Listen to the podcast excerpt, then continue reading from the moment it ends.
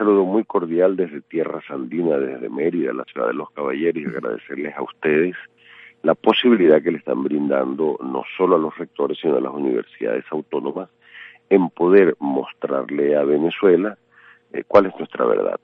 Ustedes escucharon al profesor Mario Bonucci, rector de la Universidad de los Andes, ULA, quien en cortas palabras describió exactamente el objetivo de nuestro programa, ser la voz de las universidades venezolanas. Compartimos las palabras del profesor Bonucci porque con este programa llegamos a la edición número 40 de Universate, un espacio que es producido desde la academia y por universitarios con el propósito de mostrar todo lo que ocurre en las casas de educación superior de nuestro país. Al celebrar 10 meses ininterrumpidos al aire y en nombre del equipo técnico y de producción de Universate, reafirmamos nuestro compromiso con la Universidad Venezolana y sus principios de diversidad, pluralidad y autonomía. Les saludamos Efraín Castillo y Tamara Luznis. Y esta es una nueva emisión de nuestro programa Universate, las voces de la Universidad Venezolana, transmitido a nivel nacional por el circuito Unión Radio. Este espacio es producido por Unión Radio Cultural y la Dirección General de Comunicación, Mercadeo y Promoción de la Universidad Católica Andrés Bello. En la jefatura de producción están Inmaculada Sebastiano y Carlos Javier Virgo. En la producción, José Ali Linares. Y en la dirección técnica, Fernando Camacho. Arrancamos el programa con nuestro acostumbrado recorrido por el acontecer universitario nacional. Actualidad Universitaria. Les contamos que el pasado 27 de febrero la Sala Constitucional del Tribunal Supremo de Justicia emitió la sentencia 0047 a través de la cual suspendió la medida cautelar dictada en el fallo 0324 del 27 de agosto de 2019 que ordenaba a la Universidad Central de Venezuela UCB llevar a cabo un proceso de elección de autoridades en un plazo de seis meses que precisamente vencía el 27 de febrero incluyendo como votantes a empleados y obreros, aunque así no lo establece la ley de universidades. El dictamen del TSJ también pedía a las demás casas de estudio autónomas del país presentar a la brevedad un cronograma de preparación de comicios y renovación de autoridades.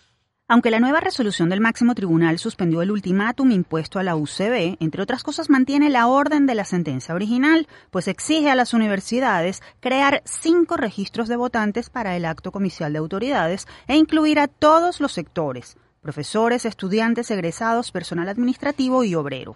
Asimismo, ordena al Ministerio de Educación Universitaria hacer seguimiento al cumplimiento de esta sentencia.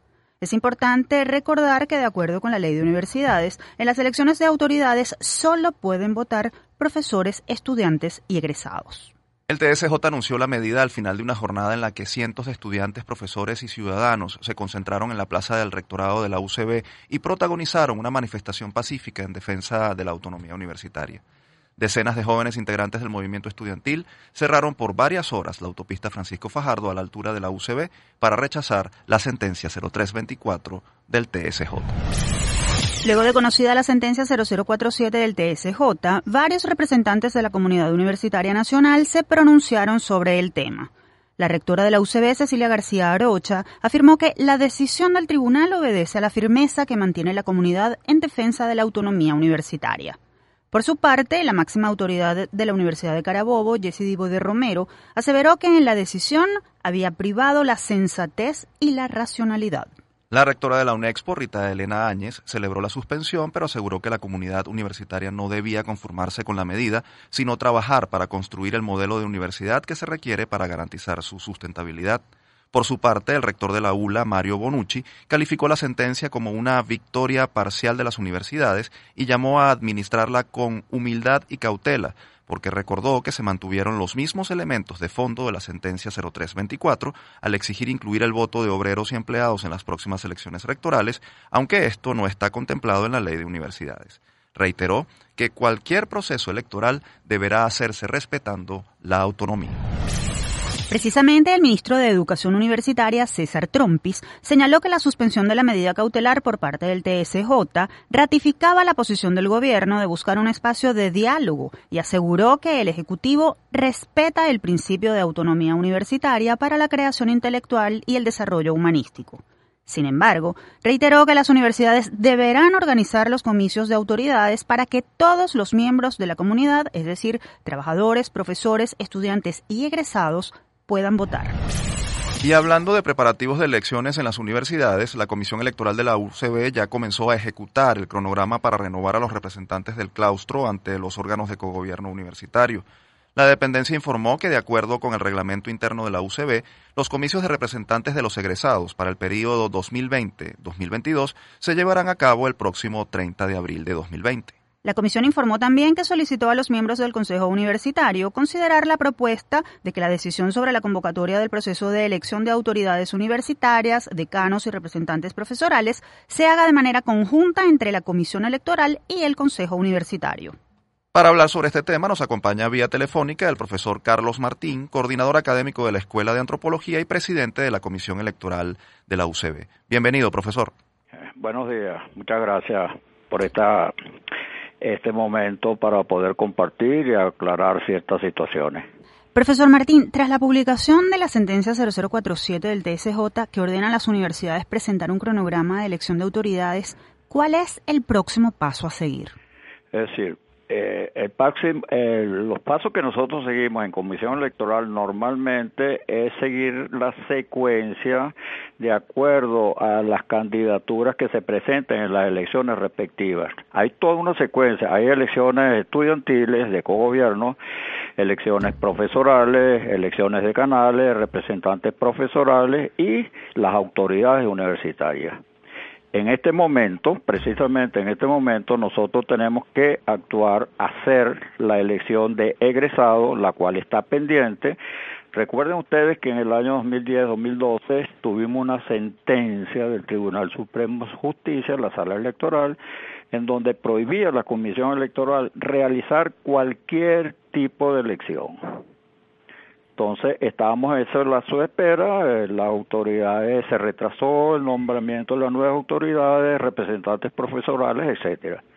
En este momento tenemos ya pautado para el 30 de abril de este año eh, realizar la elección de egresados, representantes egresados ante el cogobierno universitario. Profesor, la sentencia 0047 pide a las instituciones elaborar un padrón electoral, incluyendo cinco sectores, profesores, egresados y estudiantes, que ya forman parte del claustro universitario según el artículo 30 de la Ley de Universidades y 109 de la Constitución, pero también incorporar a los miembros del personal administrativo y obrero, según lo reseña el artículo 34 de la Ley Orgánica de Educación aprobada por la Asamblea Nacional en 2009. ¿Es esto posible? ¿Se necesita la aprobación del Consejo Universitario para modificar el, el padrón electoral? Mira, realmente la elección universitaria de autoridad universitaria es una elección eminentemente académica, estrictamente académica, donde está claramente expresado que quienes votan son el claustro constituido por profesores, estudiantes y egresados. Bien, ah, ahora tenemos, eh, mediante esta sentencia, la inclusión de personal obrero y personal administrativo. Lo que hay que tener en cuenta claramente es que esta elección la están convirtiendo en una elección política, no académica. Y nosotros como cuerpo técnico la Comisión Electoral es un cuerpo técnico encargado solamente de organizar, preparar elecciones, ¿bien? Este, no podemos emitir opiniones de tipos políticos, etcétera. Sin embargo, el, el reglamento es taxativo en este sentido. Las elecciones para autoridades universitarias, el padrón constituyente es el de profesores, alumnos y egresados. Ahora bien, si hay una modificación de reglamento, no compete a la Comisión Electoral, compete al Consejo Universitario, compete a las autoridades. Entonces, el ordenamiento jurídico planteado actualmente implica que nuestras elecciones está constituido por profesores, estudiantes y egresados. Profesor, ¿cuál es su percepción? ¿Hay ambiente electoral en la UCB? Tenemos un ambiente electoral en el sentido de que ya nosotros, eh, el año pasado, por ejemplo, llamamos elección de cogobierno estudiantil. Ya los representantes estudiantiles están en sus cargos, están en sus funciones. Para el 30 de abril tenemos el, la elección de egresados. Luego vendrían las elecciones representantes profesoral y decanales y luego la elección de autoridades. En este caso estamos pensando hacer una mega elección eh, que contemple elección de decano, elección de representantes profesorales y autoridades universitarias. ¿Para cuándo cree usted que podría estarse llevando a cabo ese, esa mega elección de la que habla en función de lo que vayan eh, eh, logrando aprobar en, modificaciones si llegaran a ocurrir modificaciones en el reglamento? Mira, tentativamente, tentativamente tenemos dos fechas. Una fecha para el mes de noviembre y una fecha para el mes de junio, ahorita, al mes de junio. Son las dos fechas que tenemos pendientes. Recuerden ustedes que para cuando fijamos un día de elecciones tienen que ser 90 días cuando realicemos la convocatoria, 90 días antes de la fecha de elección. ¿Y de qué depende de que ocurra en junio, por ejemplo, y no o en noviembre?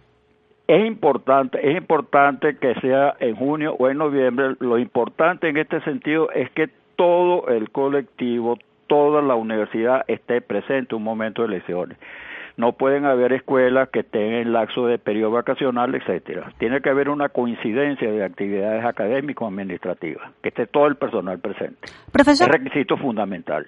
¿Cómo está el presupuesto para estas elecciones?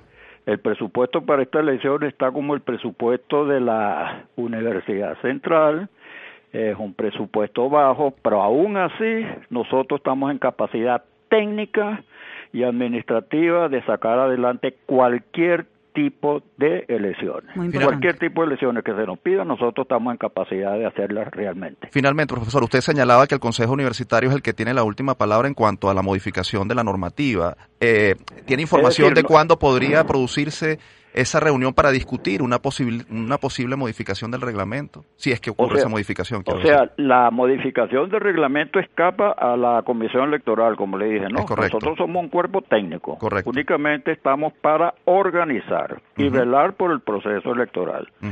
Entonces será Consejo Universitario o al organismo que competa precisamente hacer la modificación del reglamento. Muchísimas gracias, profesor, por su tiempo y, y the por toda esta información valiosa que nos acaba de ofrecer. No, no, de ninguna manera estamos completamente a la orden.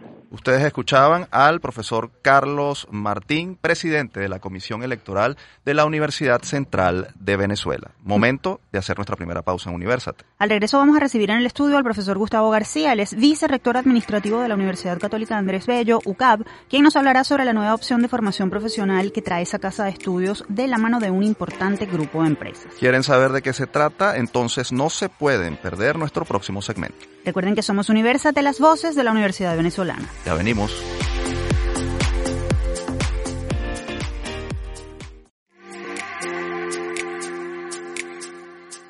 Seguimos con más de Universate, las voces de la Universidad Venezolana. Ya saben que pueden contactarnos a través de nuestras redes sociales. En Twitter e Instagram somos arroba Universate Radio. También no deben olvidar que pueden volver a escuchar todos nuestros episodios ingresando en elucavista.com y dándole clic al micrositio de Universate. Estamos presentes como podcast en las plataformas iVoox, Spotify y iTunes. Y en esta parte del programa vamos a conversar sobre una nueva propuesta que trae la UCAP para la formación de los profesionales venezolanos, la cual se estará ejecutando en alianza con un destacado grupo de empresas con el fin de satisfacer la demanda del mercado laboral. ¿Quieren saber de qué se trata? Les contamos en nuestra próxima sección. Desde el campus. El venidero 11 de marzo, la Universidad Católica Andrés Bello UCAP iniciará la convocatoria de postulaciones a las cátedras empresariales, novedosas alternativas de formación de corta duración, dirigidas a profesionales, en las cuales sus participantes podrán crecer y desarrollarse en áreas específicas de la mano de un grupo de profesores de la universidad y expertos de reconocidas empresas privadas del país. Esta propuesta está conformada por dos diplomados, Transformación Digital y Retail Management, los cuales tendrán una duración de 96 horas académicas, con una importante carga práctica o vivencial en el mercado de trabajo. Los programas serán dictados a partir del 21 de marzo en la sede del CIAP de la UCAP en la Castellana y contarán con la participación de 10 empresas nacionales. Para darnos detalles sobre este tema nos acompaña acá en el estudio el profesor Gustavo García, vicerrector administrativo de la UCAP. Un gusto tenerlo nuevamente en Universidad. Muchas gracias por la invitación nuevamente. Profesor, ¿cuál es el objetivo de estas cátedras y cuál es el perfil de quienes van a aspirar a participar en ellas. Sí, quizás la, el, el aspecto más, más innovador y, lo que yo resaltaría de estas cátedras empresariales es que son esfuerzos de formación que se desarrollan en conjunto, como ustedes lo han dicho en la presentación, de, de en conjunto con, con, con varias empresas del, del, sector privado venezolano. Eh, esto, estas son prácticas, digamos, presentes hace mucho tiempo en, en, en otros países. Por ejemplo, en Alemania hay muchos avances de una fórmula de formación entendida como aprendizaje dual. Implica que el estudiante pues, pueda desarrollar algunas horas de formación dentro de las empresas. Mm, tomando esas referencias como, como ejemplo, pues hemos diseñado una versión propia de la universidad eh, que consiste en que de, de ese total de noventa y tantas horas de formación, un tercio de ellas se vive dentro de las propias organizaciones de manera muy práctica, eh, mm, explorando o experimentando aquello que se enseña dentro del aula. Otro tercio va de la mano de los propios expertos, gerentes de las, de las organizaciones y el último tercio pues es asumido por profesores de la universidad. Entonces hay una mezcla de experiencias, de poder comprobar, eh, digamos, en la práctica aquello que se ve en el aula y termina siendo una experiencia muy enriquecedora para el estudiante. Sobre el perfil del estudiante que, que puede asistir a estos programas de formación, tienen, tienen la forma de diplomado, como ustedes lo planteaban ahora, eh, y está dirigido ambas, eh, tanto la de transformación digital como la de retail management, están dirigidas a profesionales técnicos y profesionales, incluso coordinadores en áreas de retail, en áreas de tecnología o incluso en áreas de negocio de cualquier organización. De hecho, también están pensadas las cátedras para estudiantes de las propias universidades de los últimos años, de eh, octavo, noveno, décimo semestre de los últimos años de formación. E, ese, eso es lo que está planteado como perfil de ingreso. ¿Por qué decidieron en particular arrancar con estos dos diplomados en estas áreas específicas de retail management y transformación digital? ¿Qué les está diciendo el mercado en ese sentido? Sí, totalmente. Pues mm, fíjate que son, son áreas de especialidad, de, de gran interés para eh, eh, estos sectores, digamos, de las de, organizaciones, digamos, estos sectores de la economía, y donde hay una carencia importante de formación en Venezuela.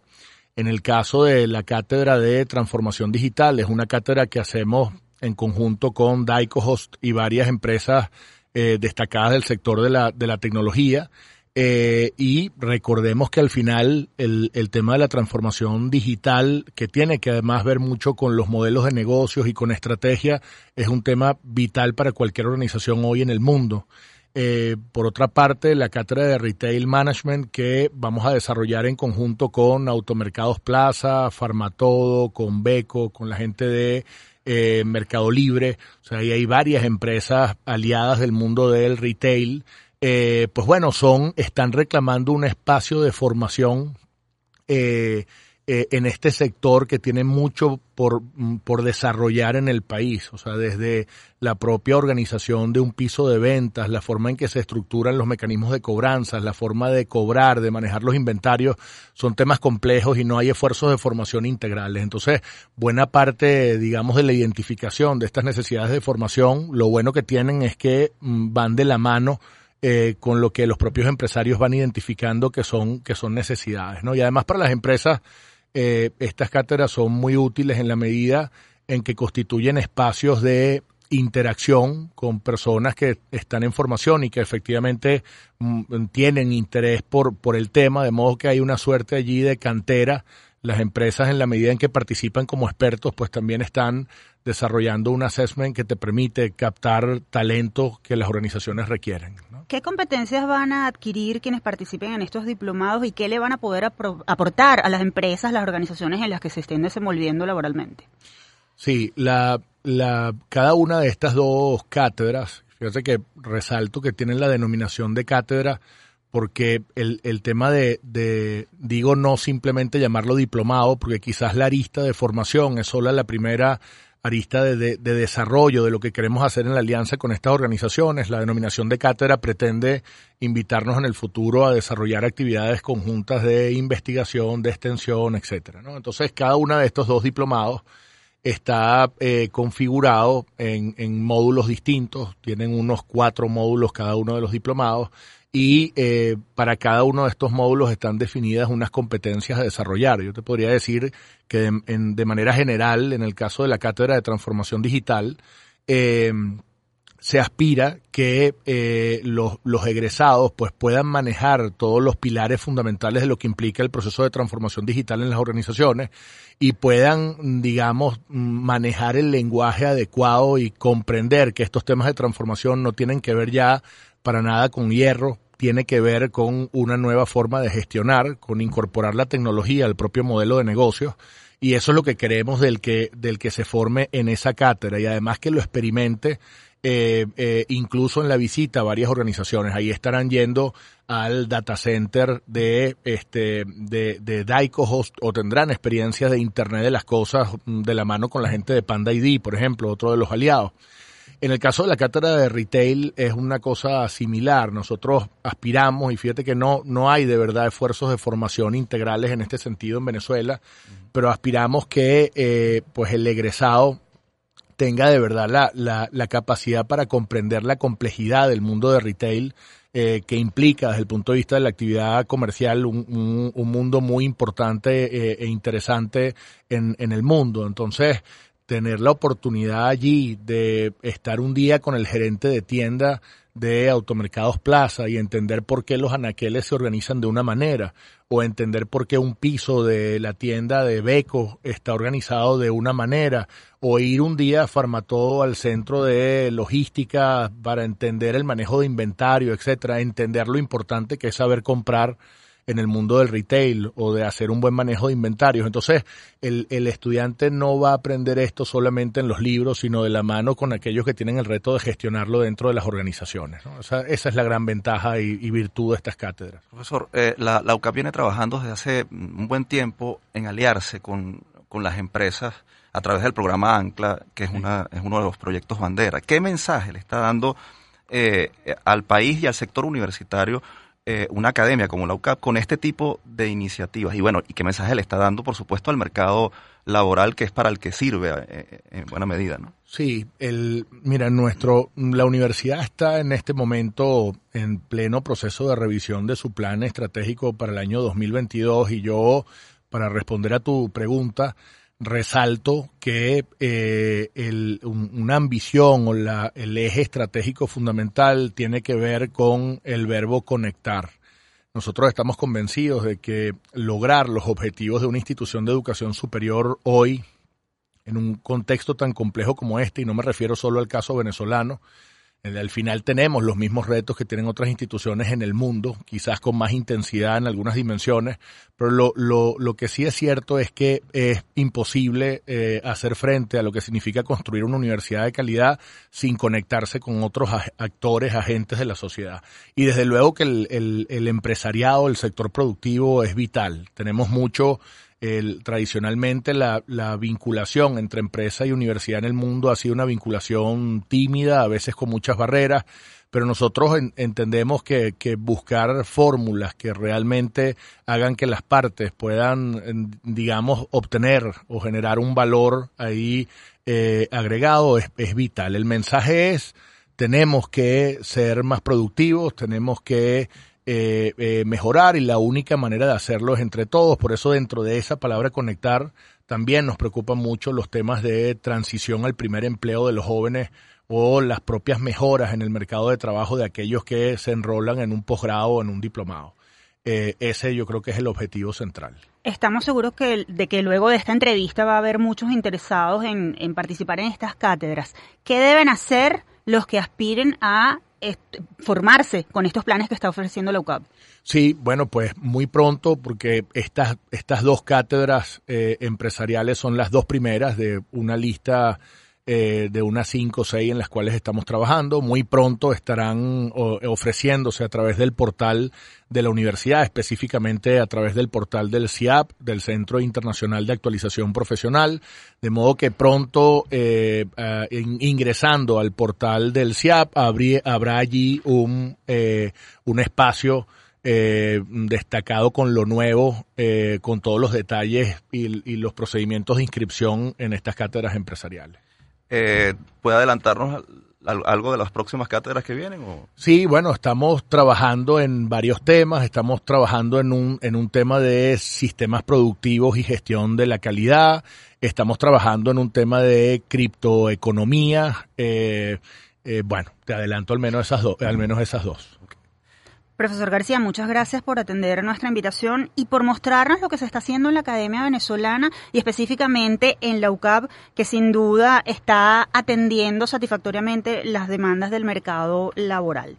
Bueno, yo les doy muchas gracias a ustedes y más bien animarlos a seguir con esta excelente iniciativa, con este tan útil espacio. Muchas gracias. Ustedes escuchaban al profesor Gustavo García, vicerrector administrativo de la UCAP. Y ya saben, si desean más información, pueden ingresar a la página siap.com.be, también a la página de la Universidad Católica www.ucap.edu.be o seguir la cuenta arroba en la UCAP para obtener todos los detalles sobre las nuevas cátedras empresariales. Momento de hacer nuestra segunda pausa. A la vuelta, el profesor Domingo Alarcón, vicerrector decano del núcleo universitario Alberto Adriani de la Universidad de los Andes, nos contará sobre la situación actual de la estación experimental judivana perteneciente a esa casa de estudio. Esto y mucho más al regreso, así que sigan con nosotros, somos Universate, las voces de la Universidad Venezolana.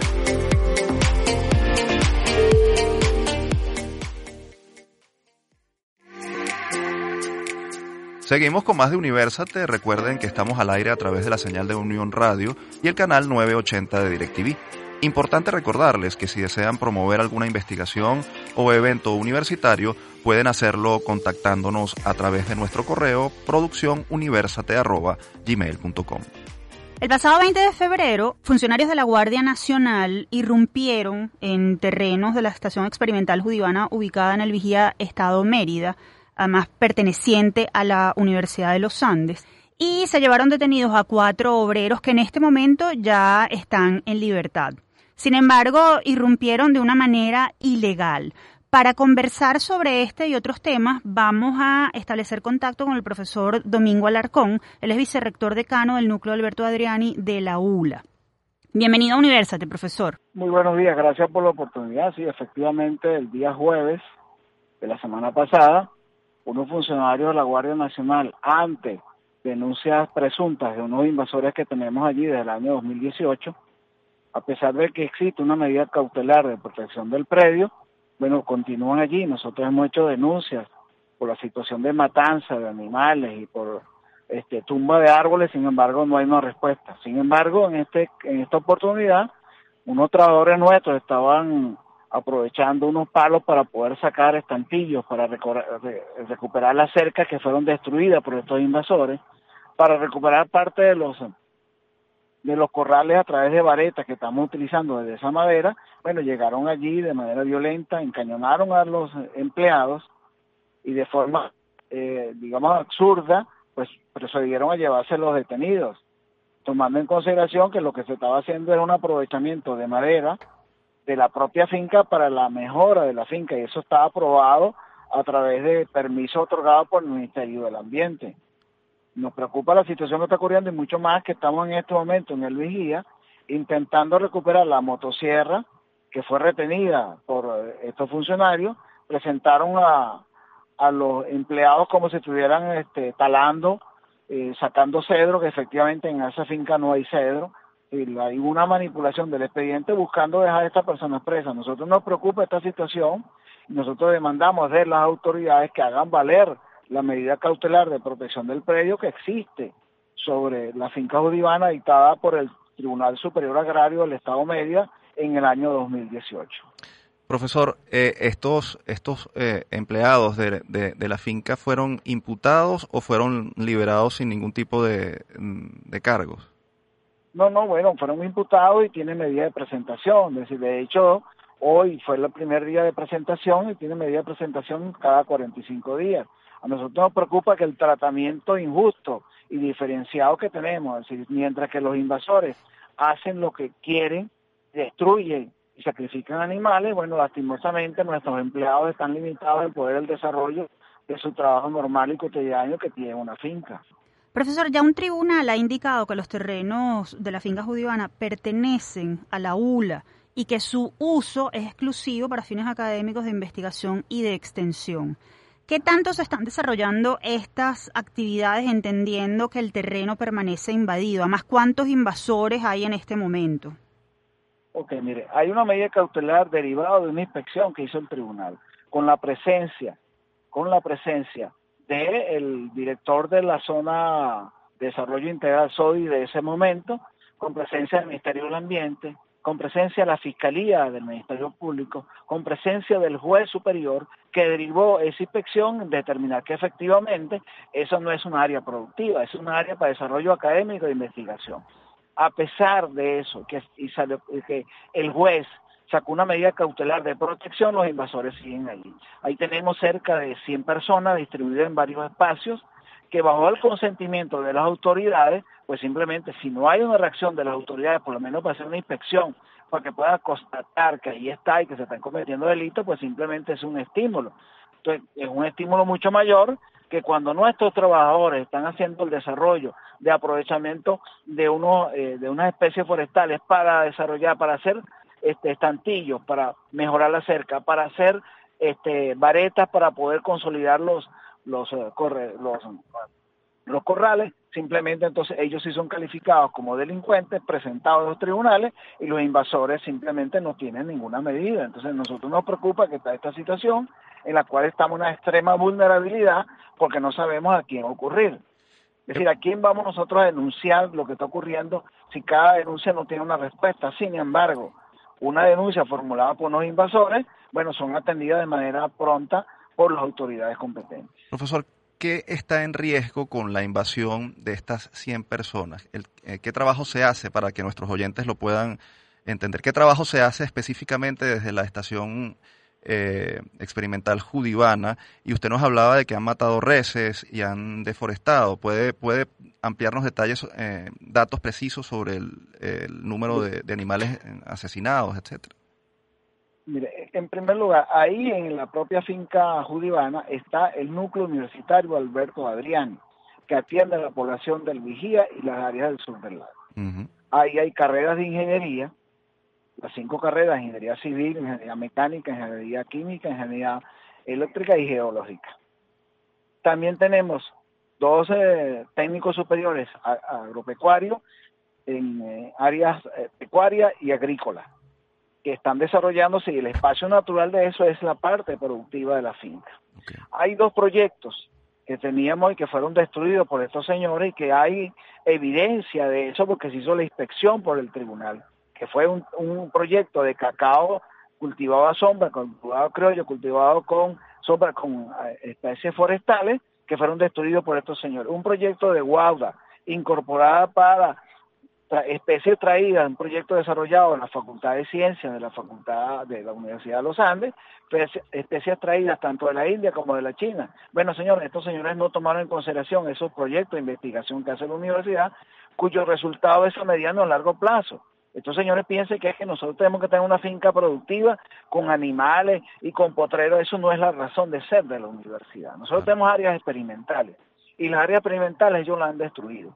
Hay algunas especies de teca que estaban cerca del, del proyecto de cacao, bueno, fueron destruidos y la Guardia Nacional dio evidencia de eso. Y sin embargo no hay ninguna actuación. Ahí está, tan adicional, es importante señalar a los radioescuchas, que eso está dentro del cono de aproximación del área de seguridad del aeropuerto Juan Pablo Pérez Alfonso. Mm.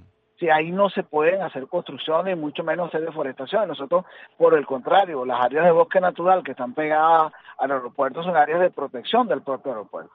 A pesar de eso que está ocurriendo, no hemos tenido ni siquiera respuesta del ente que le corresponde en este caso, que es el INAC. Si nosotros no estamos en este momento totalmente desprotegidos, desprotegidos simplemente porque pareciera, insistimos, en que pareciera que hay una intención en contra de la universidad, desconocemos por qué razones, porque hacemos la denuncia que corresponde y simplemente no tenemos respuesta. Vicerrector, desde la primera invasión ustedes han denunciado esta situación irregular sin obtener respuesta. ¿Cuáles son los próximos pasos a seguir? ¿Están ustedes esperanzados en que esta situación se va a solventar? ¿Qué otras opciones, qué otras vías están tomando ustedes en cuenta para lograr un desenlace favorable a la ULA? Primero aprovecho la, y agradecemos enormemente esta oportunidad que nos brinda porque nosotros lo que podemos hacer simplemente es visibilizar el problema. Las denuncias las seguiremos haciendo en términos animales, que es la pregunta que me hacía, bueno, se han sacrificado 70 animales en lo que del año 2018 hasta este momento. 70 animales que significa un costo importante para nuestro rebaño. Sin embargo, seguimos luchando. La universidad no tiene recursos para subsidiar a la finca. La finca se sostiene con la poca producción que hay allí y en estas condiciones nos vemos seriamente limitados. Ahí destruyeron tractores, se robaron las bombas de sacar agua, se robaron motosierras, se robaron computadoras. Es decir, hay un saqueo completo denunciado, ya hay un expediente abierto en la Fiscalía Séptima de, del Vigía, del municipio Alberto Adriane, y nosotros seguiremos alimentando el expediente porque esperemos, bueno, que esta situación pueda cambiar y que la gente entienda, por fin, los entes que le corresponde, la importancia de la universidad para generar conocimiento. Y nosotros no estamos para conspirar ni nada de eso, nosotros estamos simplemente para generar conocimiento. Y ese es un área natural para generar conocimiento en el núcleo universitario Alberto Adriani y en la estación experimental productiva de la finca Judivana. Profesor, su mensaje final a la comunidad universitaria ulandina y a la comunidad universitaria venezolana ante esta situación que ustedes están atravesando, que además eh, se repite en otras estaciones experimentales de otras universidades. Mire, mi llamado es simplemente entender que el espacio que tiene las universidades nacionales es para el desarrollo académico. Las universidades no compraron espacios en el pasado para desarrollar proyectos productivos, porque esa no es la razón de ser de la universidad. Nosotros necesitamos simplemente la solidaridad y de los agentes del gobierno en este momento que entiendan la importancia que tienen esas estaciones experimentales. Y la Universidad de los Andes tiene varias, tienen Caparo, tienen Barinas, que están eh, sujetas también a situaciones de presión, igual como Universidad Central de Venezuela. Nosotros pedimos simplemente el respeto al conocimiento. Ningún país se puede desarrollar si hay un desprecio del conocimiento. El conocimiento es el que desarrolla, permite generar desarrollo y progreso. Y nosotros no podemos cortar la posibilidad de educación de esta gente que está esperando en el sur del lago un área de desarrollo de futuro para el país si nos están cortando las posibilidades de desarrollo que pueda tener la propia universidad. Profesor, muchísimas gracias por haber cedido parte de su tiempo a University. No, no, gracias a usted, de verdad. Escuchábamos a el profesor Domingo Alarcón, vicerrector decano del Núcleo Experimental Alberto Adriani de la Universidad de los Andes. Antes de ir a la pausa, queremos comentarles que esta semana el profesor Clotilde Navarro asumió formalmente como vicerrector administrativo de la Universidad del Zulia. Recordemos que Navarro había sido designado en diciembre de 2019 en ese cargo por parte del Consejo Nacional de Universidades. Esto había generado mucha resistencia por parte de las autoridades de luz que se negaban a este nombramiento por considerarlo inconstitucional. La propia rectora Judith Aular confirmó eh, que acataba la mm, toma de posesión del vicerrector administrativo de Luz Clotilde Navarro, señalando que había recibido el pasado 27 de febrero un oficio del juzgado de Maracaibo que llegaba la causa del amparo del profesor Navarro y en ese oficio se indicaba que se ordenaba ejecutar el amparo y la incorporación de Clotilde Navarro a todos los miembros del Consejo Universitario. La profesora Aular señaló que ante esa situación y esa medida, debido a lo que establece la ley de universidades, ella estaba obligada a acatar el fallo del tribunal y el fallo del Consejo Nacional de Universidades, así como acatar lo que establecía el Consejo Nacional, eh, el Consejo Universitario de la Universidad del Zulia. Ella señaló además que ante eso eh, los miembros del Consejo Universitario debían eh, facilitar la incorporación del profesor Navarro, so pena de incurrir en desacato y eh, entrar en prisión de 11 a 15 meses una situación muy, muy complicada. Hay que recordar también que el profesor Clotilde Navarro es miembro de la comunidad de Luz, entonces suponemos que no va a ser absolutamente conflictiva su incorporación en este cargo, a pesar de la resistencia que, como dijimos, se generó al principio. Y ahora sí es momento de hacer nuestra última pausa. Al regreso conoceremos todos los detalles de la décima edición de la Feria Mecatrónica que organiza el Vicerrectorado Luis Caballero Mejía de la UNEXPO para incentivar la producción de soluciones tecnológicas y de robótica en sus estudiantes. No se aparten, ya venimos con más.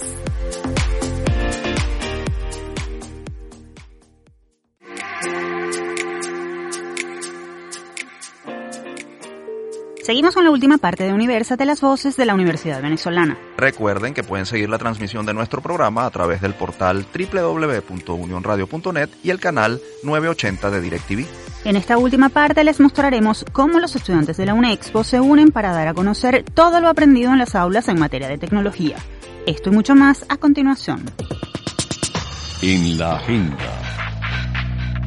Los estudiantes y profesores del núcleo Guarenas perteneciente al vicerrectorado Luis Caballero Mejía de la Universidad Nacional Experimental Politécnica Antonio José de Sucre, UNEXPO, llevaron a cabo el pasado viernes 6 de marzo la décima edición de la Feria Mecatrónica. El evento, que ininterrumpidamente realiza dos ediciones cada año, reunió a los estudiantes de la especialidad de Ingeniería Mecatrónica y allí los cursantes expusieron 25 proyectos factibles para el mercado venezolano. Entre esos proyectos eh, destacan, por ejemplo, sistemas de iluminación, bobinadoras, máquinas dispensadoras, dispositivos electrónicos, fresadoras, bandas transportadoras e impresoras 3D dentro de una amplia muestra de prototipos creados en las aulas de esta casa de estudios, trabajos en los que se conjugan conocimiento en áreas de la ingeniería como mecánica, hidráulica, electrónica y sistemas. Pero dejemos que sean ellos quienes nos cuenten más sobre esta iniciativa. Le damos la bienvenida entonces a Mónica Taján, ingeniera de sistemas y profesora de la UNEXPO. Bienvenida. Hola, gracias.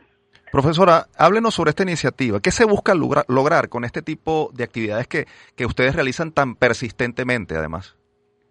Bueno, primero la motivación de los estudiantes a hacer proyectos factibles para la sociedad.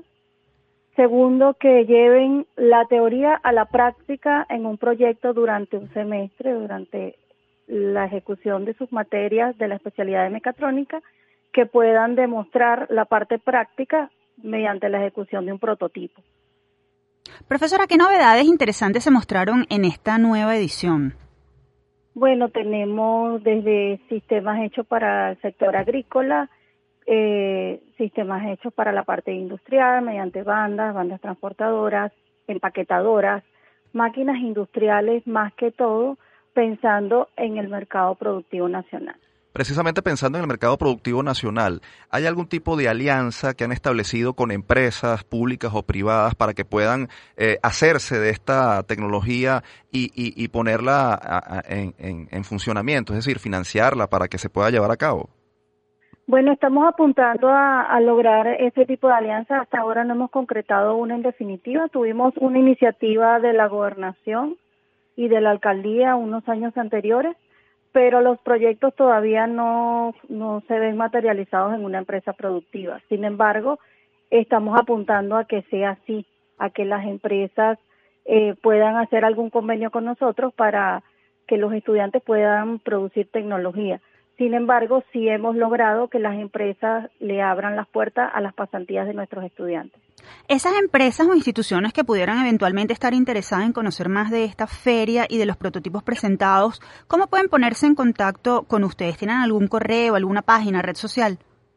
Sí, eh, a través de eh, nuestras redes sociales, Unexpo B, pueden contactar al Departamento de Comunicaciones de la Universidad y también pueden hacerlo a través de mi correo electrónico mtahan.unexpo.edu.be para establecer ese tipo de alianzas con nuestro núcleo ubicado en Guarena. Profesora, ¿qué mensaje eh, eh, está dando la UNEXPO al sector productivo con, con, bueno, y a sus estudiantes con este tipo de ferias en un momento en el que eh, hay tantas dificultades que se estén realizando este tipo de iniciativas constituyen una bocanada de aire fresco. Eh, ¿Qué cree usted que le está diciendo la UNEXPO al país con, con este tipo de actividades? Bueno, le estamos diciendo que pese a las dificultades queremos mantener la calidad de nuestros egresados y que aquí estamos nosotros disponibles para trabajar y aportar nuestro grano de arena para transformar nuestro país ante la situación que estamos viviendo. Estamos dispuestos a asumir proyectos que permitan mejorar el sistema productivo nacional. Y por supuesto que las empresas que nos apoyen en esto este, tiene un gran peso, un gran valor para nosotros. Y finalmente, profesora, ¿qué otros proyectos tienen pensado hacer tales como esta, esta feria mecatrónica? Bueno, mira, cada semestre hacemos una muestra y lo primero que hacemos es evaluar qué cosas pueden hacer falta en nuestro eje, que es la Gran Caracas, eh, a las empresas que están ubicadas en nuestro sector y pensamos en esas, en esas necesidades de mercado para hacer prototipos y llevarlos a, algo completamente factible. En, en, lo sucesivo, el objetivo de la UNEXPO es crear una incubadora de proyectos dentro de la universidad y que podamos llevar estas iniciativas de verdad a unas empresas productivas, que pase del emprendimiento a una empresa consolidada. Muchísimas gracias por su tiempo y por su valiosa información, profesora Taján. Estamos a la orden. Ustedes escuchaban a Mónica Taján, ingeniera de sistemas y profesora de la UNED. Llegó el momento de despedirnos, pero antes compartiremos con ustedes nuestra acostumbrada frase, esta vez a propósito de la celebración el 8 de marzo del Día Internacional de la Mujer. La UNESCO reconoce que menos del 30% de los investigadores en todo el mundo son mujeres y que un porcentaje similar entre 2014 y 2016 de todas las estudiantes escogen estudios superiores dentro del campo de las ciencias, la tecnología, la ingeniería y matemáticas. Realidad esta que contrasta con la afirmación de que la ciencia y la igualdad de género son vitales para alcanzar los objetivos de desarrollo sostenible. A pesar de los esfuerzos que se realizan para promover la participación de las niñas y las mujeres en la ciencia, estas últimas continúan teniendo obstáculos para desenvolverse en el campo de la ciencia. Esta reflexión pertenece a la profesora Marisol Aguilera, bióloga egresada de la UCB, doctora en Ecología Tropical por la ULA y profesora titular de la Universidad Simón Bolívar.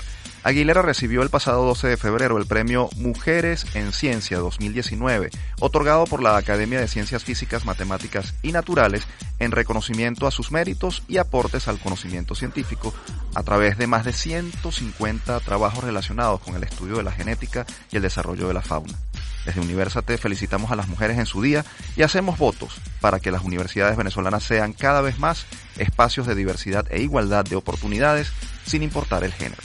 Ahora sí llegó el final. Recuerden que todos nuestros programas están disponibles en las plataformas iBox, Spotify y iTunes. Ahí somos Producción Universate. Este espacio fue producido por Unión Radio Cultural y la Dirección General de Comunicación, Mercadeo y Promoción de la Universidad Católica Andrés Bello. En la jefatura de producción estuvieron Inmaculada Sebastiano y Carlos Javier Virgües. En la producción, José Ali Linares. En la dirección técnica, Fernando Camacho. Y en la conducción, quien les habla, Efraín Castillo. Y Tamara Sluznis. Hasta la próxima.